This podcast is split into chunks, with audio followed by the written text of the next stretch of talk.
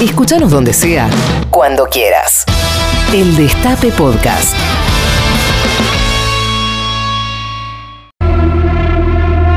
Nunca fue más creativo el universo que durante el Big Bang. Cada segundo es el comienzo de algo nuevo. Big Bang. Big Bang. Con Marcelo Figueras. El teatro de la mente.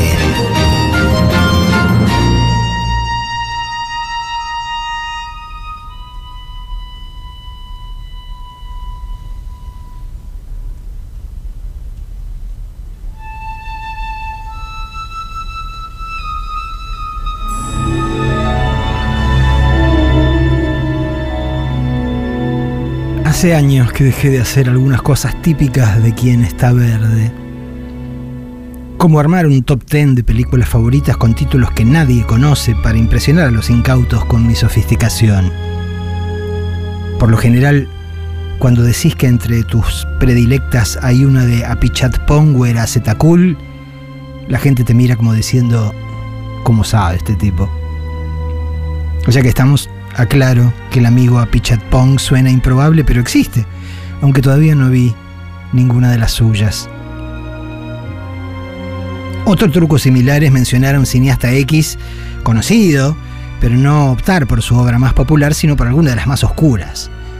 La Dolce Vita, nah, lo más genial que hizo Fellini fue el jeque blanco.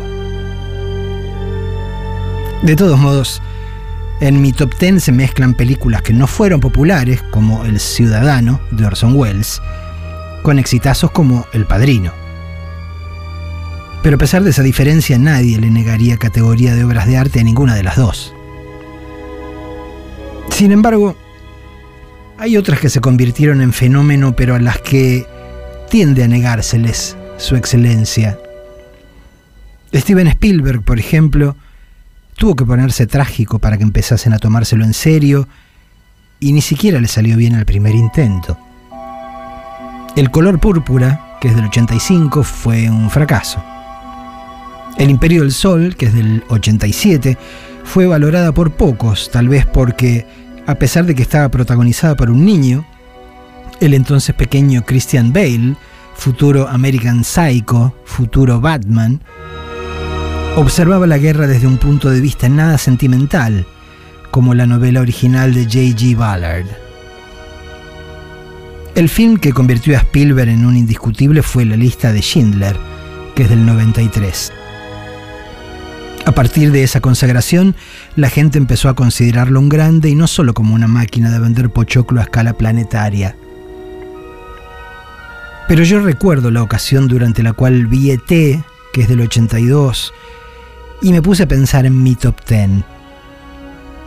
Sabrá Dios cuántas veces la había visto ya por entonces, pero aún así la disfruté tanto que me dije, ET no va a volver a faltar de mi lista de favoritas de todos los tiempos.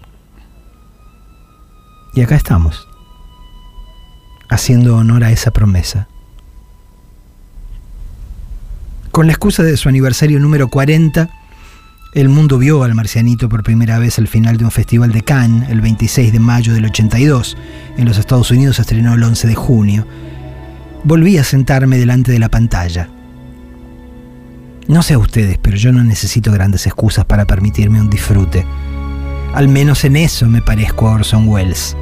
Mi costado sibarita es más fuerte que mi tendencia a la culpa cristiana. Y la película volvió a funcionar como un relojito durante los años 70 de mi infancia existían unos cierres invisibles, marca Linza, que se promocionaban con el eslogan No falla jamás. Eso es ET. El cierre Linza del Hollywood de fines del siglo XX. El germen de ET fue un amigo imaginario que Spielberg se inventó de crío una de las tantas consecuencias del divorcio de sus padres durante los 60. Era un alien, sí, que en su cabeza funcionaba como el hermano que no tenía. Little Stevie tenía hermanas menores nomás, a las que atormentaba como Michael atormenta a Elliot en ET. O también como el padre que creía haber perdido, según cuenta Joseph McBride en la biografía que le dedicó en el 97. Tampoco descarto que el Spielberg adolescente haya disfrutado de Mi Marciano favorito, la comedia televisiva que debutó en el 63 y popularizó la idea de que no todo lo que venía de afuera tenía que ser jodido. Escucho la musiquita característica del programa y en efecto, es como volver a ser niño. La idea de filmar una historia autobiográfica estuvo presente desde el comienzo de su carrera. En el 78, o sea, después de su consagración comercial con Tiburón y encuentros cercanos del tercer tipo, anunció que rodaría una peli de bajo presupuesto que por entonces se llamaba Growing Up, o sea, creciendo.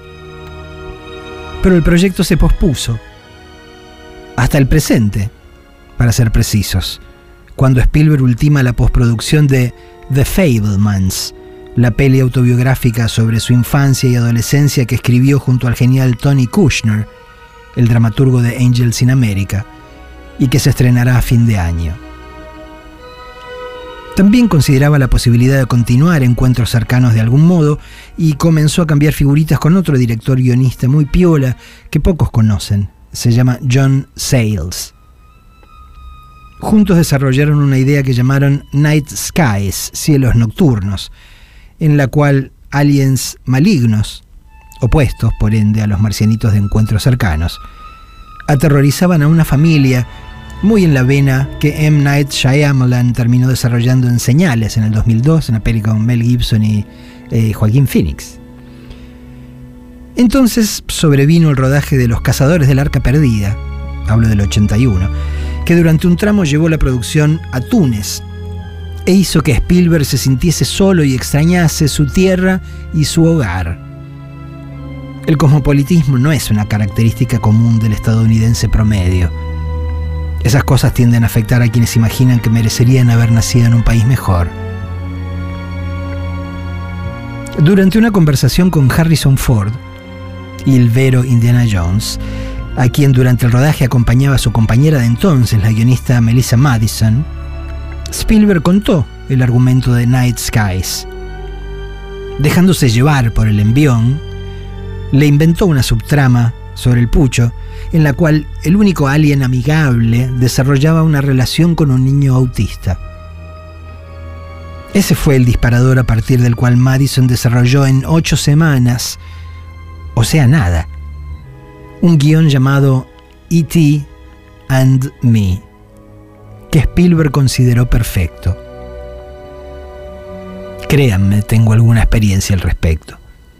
Esto ocurre muy raras veces.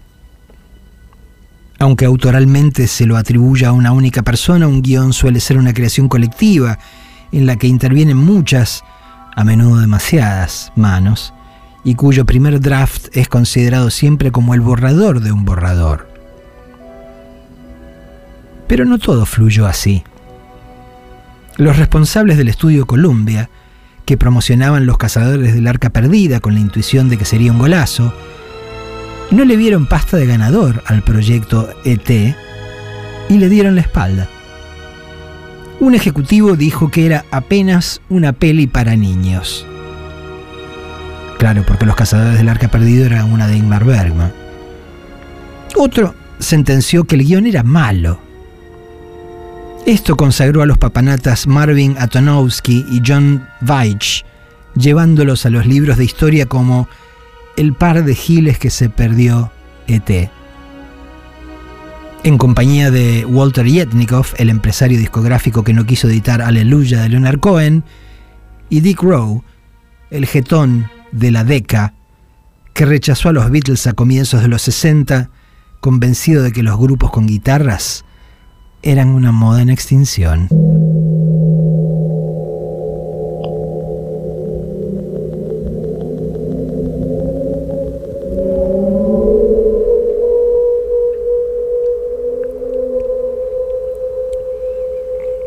Estamos tan familiarizados con la película que hay que esmerarse para racionalizarla, para reconocer lo aventurado de su planteo.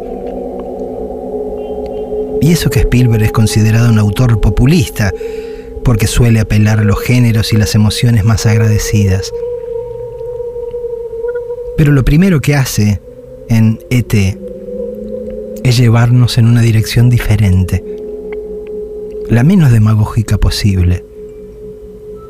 Nos mete en la piel del otro más distinto, de la criatura que técnicamente tiene menos que ver con nosotros. Spielberg no requiere que nos identifiquemos con nuestros iguales, los humanos que detectan la presencia de una nave espacial. Al contrario, invita a que nos aproximemos al visitante galáctico, al extraño paradigmático, a través de cuyos ojos, ojazos descubriremos pronto. Percibimos el deslumbramiento con el planeta que rebosa de vida y también el cagazo que genera lo desconocido, lo impredecible. Los primeros minutos del film demuestran que al menos por fuera no nos parecemos en nada a esos turistas. No tenemos esa forma, no nos movemos de esa manera, no contamos con dedos tan largos, no hacemos esos ruidos. Pero basta con que un perro ladre en las inmediaciones para que advirtamos que existe un rasgo que compartimos. Los aliens también tienen corazón. ¿Qué es, por cierto, nuestra víscera más simbólica, la que identificamos con las emociones más profundas desde que reacciona ante ellas instintivamente, acelerándose, saltando en el pecho. Acto seguido, Spielberg señala a cuál de sus extraños acompañaremos en la travesía. No será un ET cualquiera, sino el que ha ido más lejos, el más intrépido y quizás el más irresponsable, aquel que, al menos, se ha dejado fascinar por el mundo nuevo que está a sus pies. Un curioso para nada agresivo, que trata con delicadeza la muestra vegetal que extrae del suelo y cuya compañía un conejo admite sin alarmarse. En cambio, los locales, nuestros congéneres, arriban a bordo de unas máquinas que aplastan la vegetación y contaminan con sus caños de escape.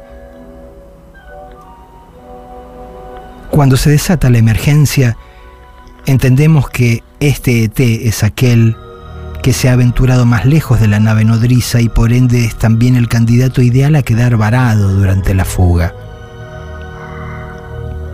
Detectando el peligro, sus compañeros tratan de alertar a la comunidad de exploradores.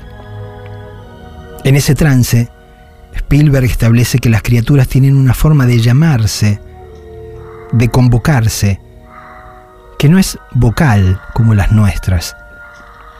Literalmente se convocan de corazón a corazón, como si el cuore emitiese señales que los demás cuores captan. Algo que nosotros no podemos hacer en sentido estricto porque ellos se diferencian en un rasgo esencial. No tienen el corazón escondido, invisible, acorazado por el pecho como nosotros, sino visible, disponible. Cuando el corazón del OCT sale a jugar, cuando deviene su víscera primordial, se enciende en sus pechos como una brasa pero esta exposición también los vuelve vulnerables al convertirlos en faros en la noche del bosque. Esto que en términos orgánicos señalaría una diferencia entre especies, marca en realidad territorio común, porque los humanos vivimos en el temor de que expresarnos con sinceridad y dejarnos llevar por el cuore, la formulación es literal en muchos idiomas, to open your heart, to follow your heart, en castellano abrir el corazón, hacer lo que el corazón te dicta. Nos da miedo, insisto, que el corazón nos desnude de forma que consideramos inquietante. En esta cultura decimos de la gente buena y generosa que es puro corazón. Personas que, esto no se dice pero se sobreentiende, se ponen a sí mismas en riesgo constante porque este mundo es inclemente con quienes tienden una mano al otro sin pensar en sí mismos. Este tramo inicial dura seis minutos y medio nomás, pero establece las reglas. Quien a los 6 minutos y 31 segundos no esté ya en condiciones de empatizar con esta criatura, tan ajena y tan poco agraciada, según nuestros parámetros, hasta podríamos decir con cierto asidero, tan poco humana, mejor que se levante y se dedique a otra cosa. Porque esta historia carece de sentido para quienes no estén dispuestos a que sus corazones latan por alguien a quien no consideren uno de los suyos. En este punto Spielberg introduce al segundo marginal de la narración, Elliot, el niño humano con quien, por el contrario, no cuesta nada identificarse. Primero porque es niño nomás y el común de la gente se enternece ante las criaturas y las mascotas. Dicho sea de paso, el perro de Elliot también actúa de puta madre. Pero además porque es bonito e inteligente y sensible. Sin embargo, Elliot no está en mood de hacer amigos. Más bien se siente en el punto más bajo de su vida porque su padre dejó la casa familiar al separarse de su madre y acaba de picárselas a México, lugar que antes ni le gustaba, según su ex, con su nueva novia. Es por eso que el crío se siente más solo que el náufrago de Tom Hanks en ausencia de Wilson. Porque a pesar de la garra que le pone su madre, sigue vencida por el dolor, porque su hermano mayor es un guacho insensible, como corresponde, y porque su hermanita Gertie vive en la nube de pedos propia de sus pocos años. Cuando sus familiares se muestran escépticos respecto del visitante que jura haber visto, Elliot rezonga. Papá me creería. Al decir esto se muestra insensible con su madre, sí, pero al mismo tiempo está siendo sincero. Habla desde su corazón. Así blanquea que se siente mutilado, que pena todavía por el cacho que la vida le arrancó sin anestesia. Pero al mismo tiempo, la conciencia de saberse incompleto lo pone en disposición de abrirse a una compañía nueva, algo que quizás no hubiese ocurrido de seguir viviendo en la nube idílica, autosuficiente, donde había crecido. La condición sine qua non de la empatía pasa por entender que nadie es autosuficiente, que todos necesitaremos de alguien antes o después. En esta sociedad tan tecnológico dependiente, hacen falta legiones de otros para que sea posible beber el agua que emana de una canilla. Razón por la cual vemos con buenos ojos eso de ponerse en el lugar del otro, de sentir con el otro, porque sin esa complementariedad, sin ese pacto tácito de socorros mutuos, toda sociedad sería inviable.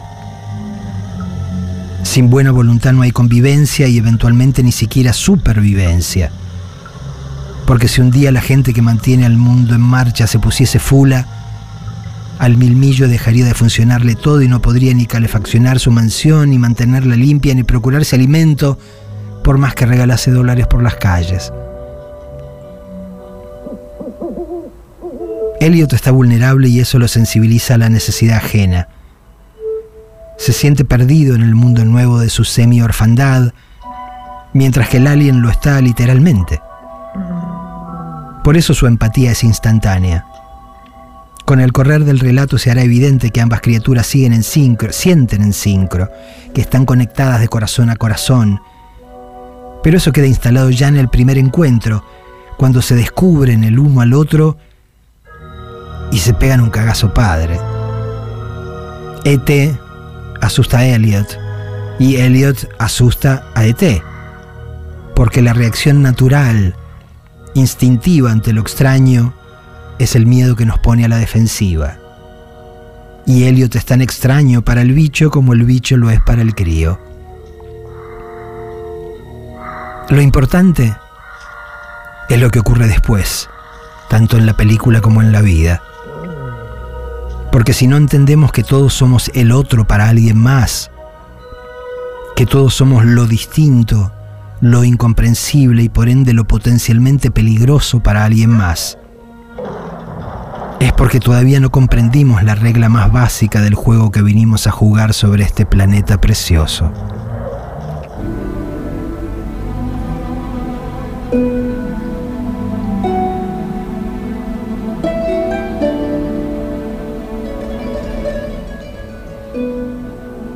Proyecto fue malinterpretado desde el comienzo. Además de criticar la calidad del guion, el nabo del ejecutivo de Columbia llamado John Veitch consideró que no era lo suficientemente terrorífico. Poco después, la gente de marketing de la empresa Mars Incorporated se negó a que Elliot dejase un rastro de confites M&M para atraer a ET, porque entendieron que la película asustaría a los niños. La producción del film cerró entonces con otra marca de confites, Reese's Pieces, cuyas ventas se dispararon ante el éxito del film. No deja de ser paradójico que los de Mars, o sea, Marte, se la hayan perdido de forma tan flagrante, sumándose a la lista de los que la vieron pasar sin percibirse en presencia de la grandeza. Cuestiones de falta de calibración de las que nadie está exento, seamos sinceros. En la estimación de muchos, ET es prácticamente un film para niños, lo cual tiende a disimular cuán oscuro es en muchos pasajes. La depresión de Elliot y de su madre es espesa, al punto de resultar palpable. El juego de mesa en el que Michael y sus amigos están embarcados al comienzo resulta ominoso cuando Mary, la madre, pregunta cómo se gana la partida, uno de los chicos le responde, no se gana, es como la vida. Y otro acota, el dinero ayuda. Ante la burla de su hermano mayor que le dice que ha visto un elfo o un goblin, Elliot le escupe un insulto nada infantil. Penis breath, le dice, o sea, aliento a pija. Las situaciones terroríficas son intensas de verdad. Y cada vez queda más claro que quien se comporta terroríficamente es la autoridad encarnada por los humanos. Durante el primer tramo del film se adopta el punto de vista de alguien que es pequeño y está en inferioridad de condiciones. Con excepción de la madre, a los adultos se los ve de la cintura para abajo. En una de las reediciones del film, Spielberg se tomó el trabajo de borrar digitalmente las armas que esgrimen los canas que bloquean el paso a Elliot y el piberío que fuga en bicicleta. Por suerte cambió de idea y volvió a elegir la versión original. Una de las virtudes de ET es que nunca fue condescendiente con el potencial público infantil. En un país como los Estados Unidos, donde tanta gente está armada hasta los dientes, ese borrado digital constituía un exceso de corrección política, una ruptura con el pacto de honestidad que la película propone desde el arranque. Porque ET es una película que asusta en muchos tramos, pero la mayoría de los críos no le tiene miedo al miedo. Para ellos se trata de una emoción natural, en un mundo habitado por adultos que prueban a cada paso que son poco confiables no lo toman como algo ante lo que hay que bloquearse, sino como un signo que no hay que ignorar y, llegado el caso, como un desafío. Detrás de un miedo bien sorteado viene un high de adrenalina que se agradece, que los empodera. Así como los empodera cualquier relato que, lejos de mentirles, les recuerde que este es un mundo en el que hay que andar con cuidado y no dejarse llevar por las apariencias. Veo la película por enésima vez y valoro aún más la sensibilidad de Spielberg. Cuando repasás Tiburón te encontrás con un tipo que era un maestro de la narrativa a los 29. Cuando repasás Los Cazadores del Arca Perdida encontrás que poseía un conocimiento enciclopédico de los recursos del cine a los 35. Pero cuando repasás ET, te encontrás con lo que sin duda fue su primer proyecto personal – y no solo por el componente autobiográfico. La intensidad emocional que Spielberg volcó ahí es innegable porque está a la vista en cada segundo del film. Hasta entonces era apenas un genio de la forma, de gran olfato comercial. ET fue el film con el que estableció que también tenía algo para decir y que completó el significante Spielberg en nuestra percepción al sumarle el componente emocional que desde entonces se convirtió en parte de su obra. A partir de ET, Spielberg devino un cineasta del que podíamos esperar algo como La lista de Schindler, Inteligencia Artificial, Múnich y Lincoln. Cuando filmó ET era una suerte de rey Midas de Hollywood. A los 36 todavía seguía soltero y no había tenido hijos. Podría haber estado en cualquiera, con todo derecho. Sin embargo, su inversión emocional en el film es palpable. Spielberg es Elliot, por supuesto, el pibe herido por el aparente abandono de su padre. Pero también es Michael, el hermano mayor que suele ser abusivo como él mismo lo había sido. Gertie es un homenaje a sus hermanas, así como Mary homenajea a su madre. Y hasta hay algo de Spielberg en el científico que interpreta Peter Coyote, que representa la autoridad, que puede ser estatal o corporativa, y sin embargo demuestra que no se dejó corromper del todo que todavía sigue siendo un ser humano antes que una herramienta. Un detalle que revela la consideración con que articuló el proyecto es su decisión de organizar el rodaje en orden cronológico. Explico esto porque no tienen por qué saberlo. Filmar es un monumental gastadero de guita diaria, razón por la cual los rodajes se arman de acuerdo a la conveniencia económica. Primero se registran todas las escenas que ocurren dentro de una casa, después se levanta campamento, te trasladas al bosque con el convoy gitano y haces lo mismo con todas las escenas que ocurren ahí, y así. Porque ir y venir de una locación a otra como se da en la historia lo encarecería todo aún más. Es por eso que actores y actrices se someten a la dificultad extra de interpretar sus escenas en cualquier orden y a menudo a vivir el final antes del principio. Pero Spielberg quiso filmar respetando la secuencia de la historia, para ayudar a que sus actorcitos hiciesen la progresión emocional necesaria en tiempo real. Lo cual supone persuadir al estudio de gastar más dinero, lo cual, créanme, es una tarea que nadie asume a no ser que esté profundamente convencido de su conveniencia, porque significa arriesgarse a una posible humillación y a un gastadero de energía que uno querría reservar para cosas mejores. Spielberg hizo eso y mucho más. La actuación monumental de esos pibes no se consigue tan solo con un rodaje cronológico. Además de su talento personal, esos críos la descosieron actuando porque tenían en Spielberg a un compinche, el más empático de los directores de orquesta.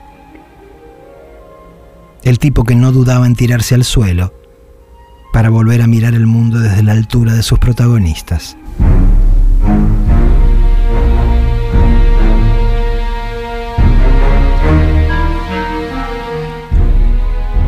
Habría que mostrar ET en las escuelas de todo el mundo como parte de la currícula, de la educación más esencial, porque sigue siendo tan vigente como hace 40 años.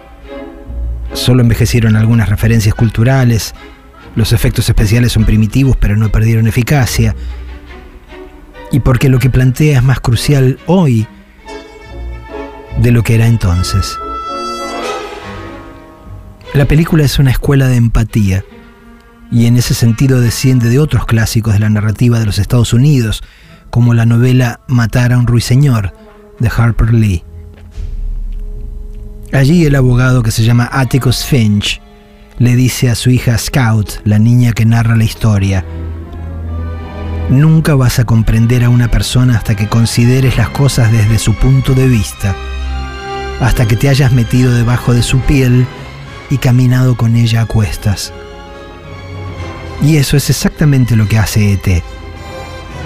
Te ponen los zapatos del marginado, del incomprendido, del más débil.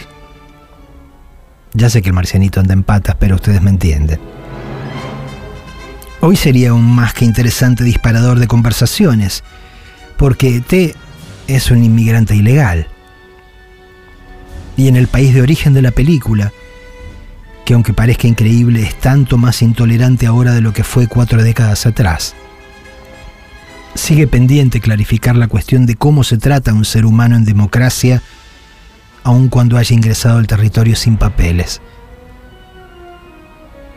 Por supuesto, con una película sola o una novela sola, no basta.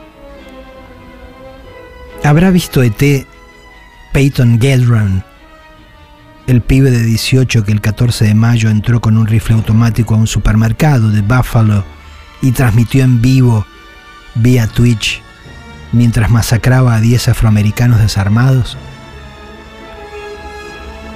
Lo más probable es que sí, aunque apenas la haya registrado como a una antiguaya de esas que la televisión pasa en loop.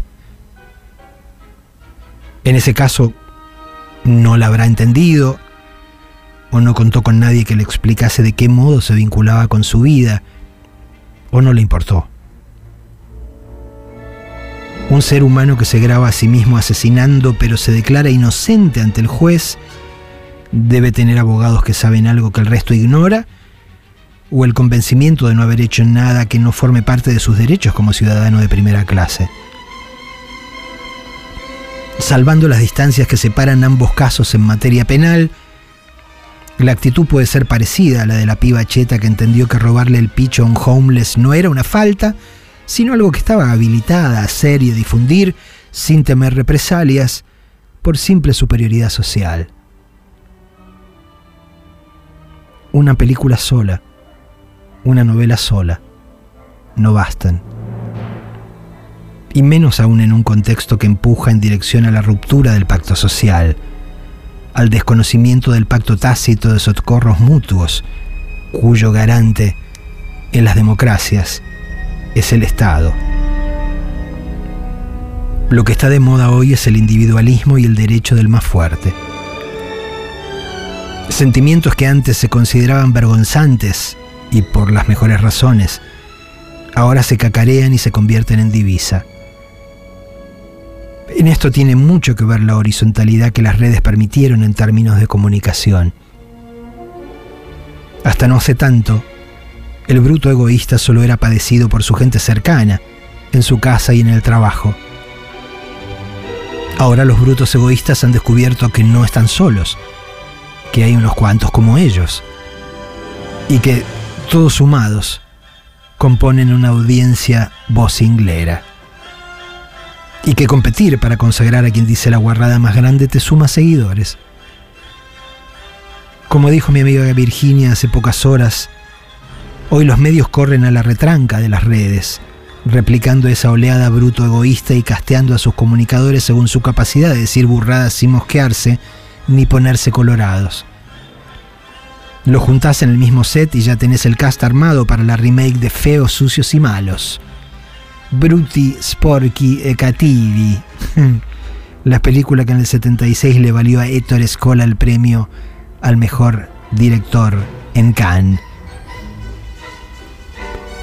El fenómeno es mundial, pero en cada sitio se manifiesta con variaciones.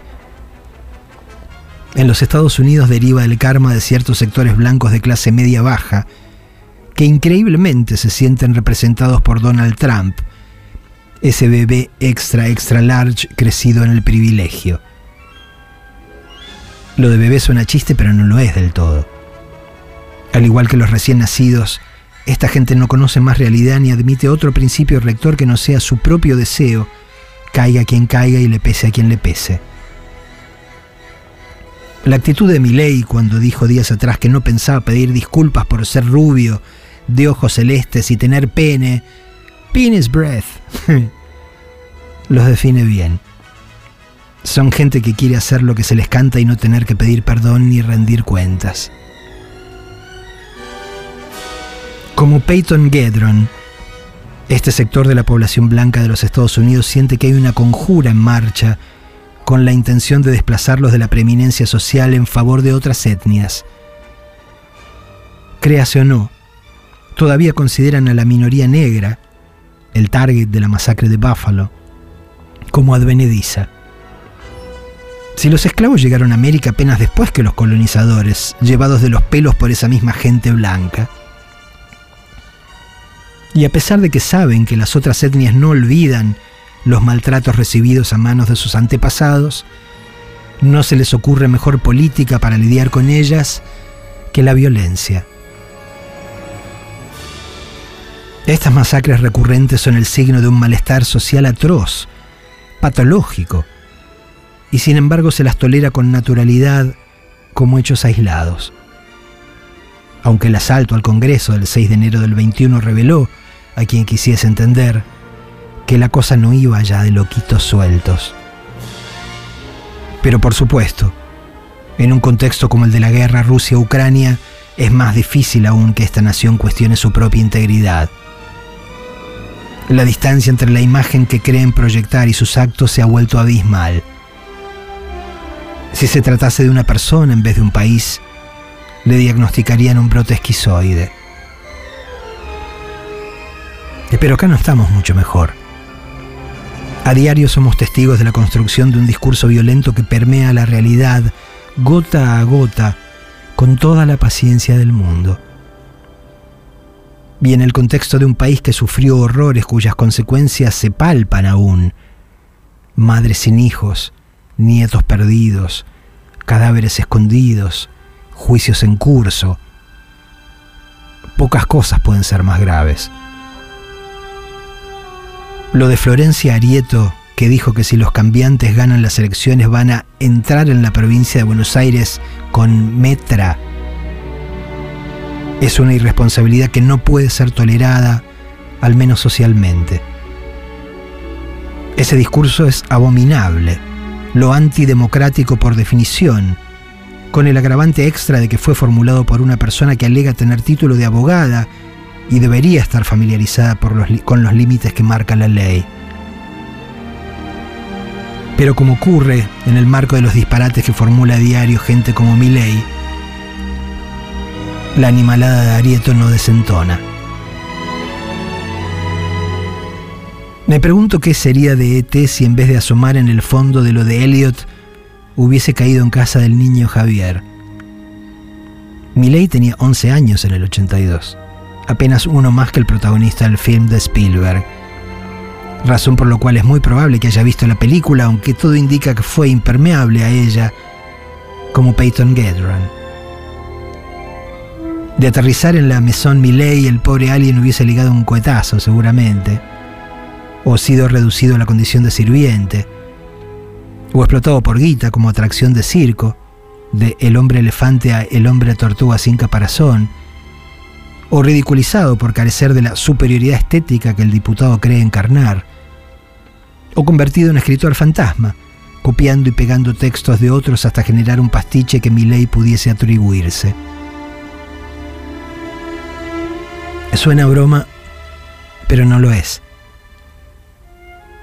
El tipo que hace campaña a partir de promesas de dinamitar el Estado, primero amenazó al Banco Central, después al Ministerio de la Mujer, más tarde dijo, en mi presidencia no va a haber marxismo cultural.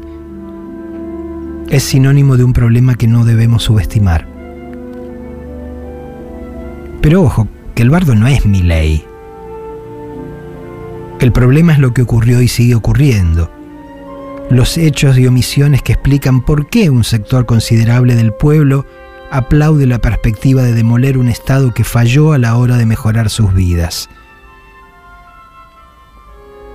Esa es su experiencia cotidiana, que no se puede disfrazar ni discutir. ¿Qué quieren que piense la gente que pasa penurias para comer todos los días cuando ven las noticias que el gobierno bendice subas de tarifas?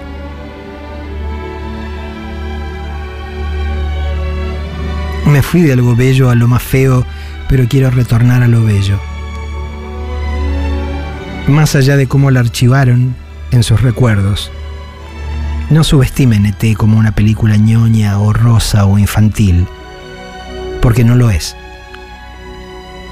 ET es una obra maestra que invita con buenos recursos, entre ellos no hay que dejar de mencionar la maravillosa música de John Williams y el diseño de la criatura de Carlo Rambaldi, Una obra maestra, digo, que nos invita a considerar la situación del más débil y del distinto, lo cual forma parte de los fundamentos del sistema democrático.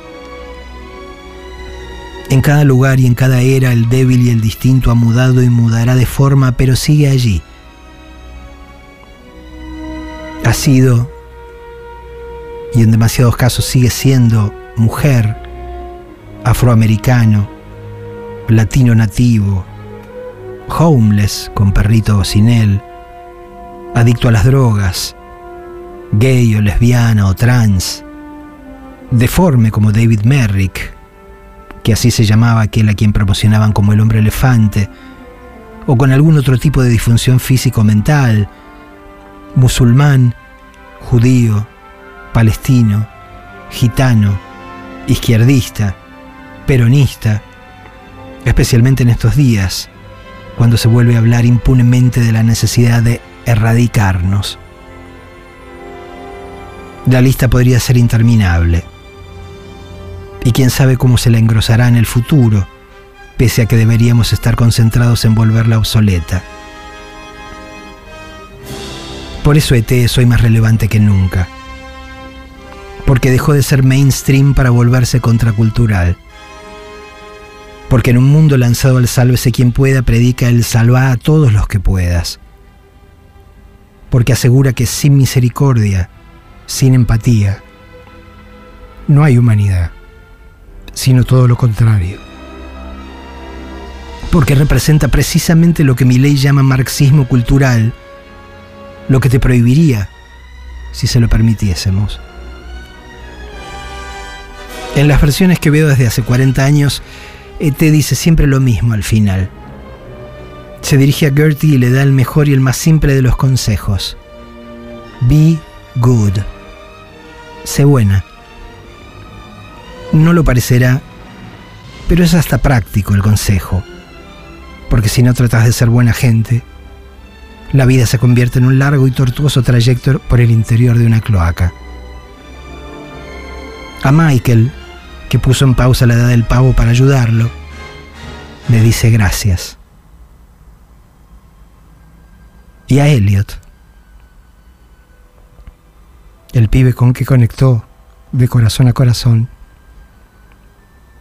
a quien le enseñó que cuando no latís con los otros, no sentís nada, que no hay nada que sentir.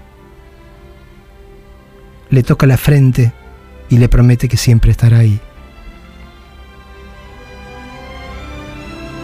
A juzgar por la evidencia, alguna gente parece tener otras cosas en la cabeza.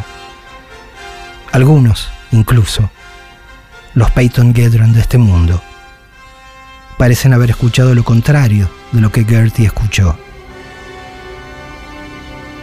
¿Qué escuchan ustedes? ¿Qué quedó en sus cabezas? ¿Por quién laten sus corazones? Big Bang.